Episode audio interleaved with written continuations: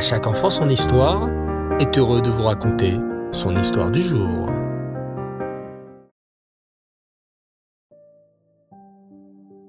Bonsoir les enfants, et Reftov, et Shavuatov.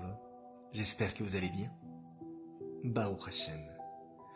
Je suis très content de vous retrouver pour ce début de semaine et parcourir avec vous les aventures du peuple juif à la rencontre de notre tzadikim. Vous vous souvenez les enfants, lors des derniers épisodes, que nous avions découvert le personnage du roi Hiram.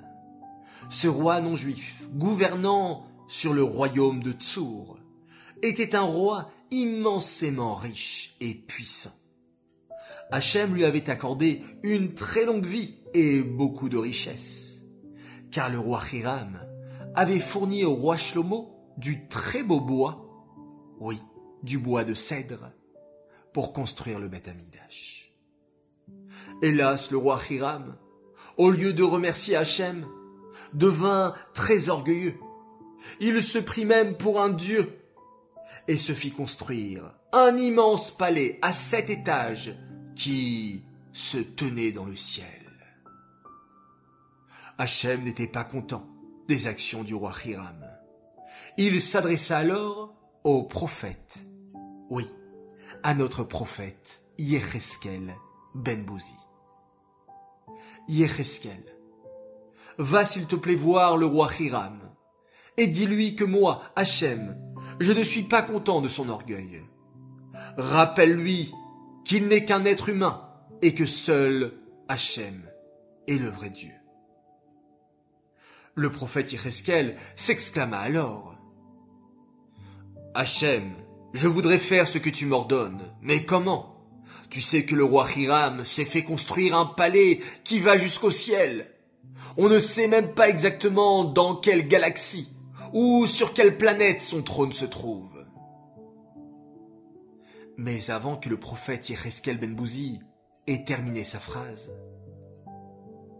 Hachem envoya un très grand vent qui transporta le prophète Yereskel dans les cieux, juste devant le trône du roi Hiram. En voyant le prophète Yereskel Ben Bouzi face à lui, le roi Hiram se mit à trembler et faillit dégringoler de son trône. Que? Quoi? Bégaya le roi Hiram. Qu'est-ce qu'un être humain fait ici? Jamais un homme ou une femme n'a réussi à m'atteindre près de mon trône. Comment as-tu fait, toi, Yecheskel, pour me retrouver et m'atteindre? Mon trône est perché tout en haut des sept cieux. Même les oiseaux ne peuvent voler jusqu'à moi. Comment tu as fait? Le prophète Ireskel lui répondit fermement. Roi Hiram, c'est Hachem qui m'envoie, et c'est Hachem qui, par sa grande force, m'a transporté jusqu'ici. Je suis venu te dire un message d'Hachem. Cesse donc d'être orgueilleux. Seul Hachem est le vrai roi et le seul Dieu. Toi, tu n'es qu'un être humain.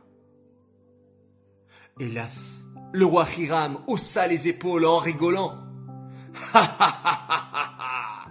Il est vrai que je suis né comme un être humain, étant bébé. Mais maintenant, moi, Hiram, je suis devenu un vrai dieu. Qui peut se comparer à moi?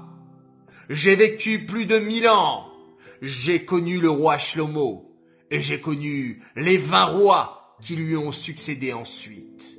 J'ai même vu naître et mourir cinquante prophètes, ainsi que dit Cohen Gadol. Et regarde l'immense palais que je me suis fait construire. Qui peut se mesurer à moi? Je suis un vrai Dieu, moi aussi. Le roi Hiram a-t-il raison, les enfants? Bien sûr que non. Seul Hachem est l'unique. Et le roi Hiram n'est qu'un roi orgueilleux. Il ne va d'ailleurs pas tarder à s'en apercevoir. Eh bien, les enfants, je vous donne rendez-vous dimanche prochain pour connaître la suite des aventures du prophète Yereskel Ben Bouzi et du roi Hiram. Cette histoire est dédiée Lelou Nishmat, Avram Ben Shalom à Bersira, à Shalom. j'aimerais souhaiter aujourd'hui un très très grand Mazel Tov et un joyeux anniversaire à notre soleil de la maison, notre petit piment, Bella. On t'aime très fort, princesse. Message de Mouchki, Mendoul, papa et maman. J'aimerais également dédicacer cette histoire pour la les mains d'une belle princesse. Pour notre Mouchki, Chaya Mouchka Mazal, Batrachel. Que toute ta vie, tu sois protégé par Hachem et le Rabbi. Amen. Qu'on puisse entendre de très très belles nouvelles. Voilà, très chers enfants, je vous dis à tous, Leila Tov, bonne nuit, faites de beaux rêves. On se retrouve demain, Bezrat Hachem, et on se quitte en faisant Shema Israël, Adonai Eloheinu Adonai Echad Baruch Shem.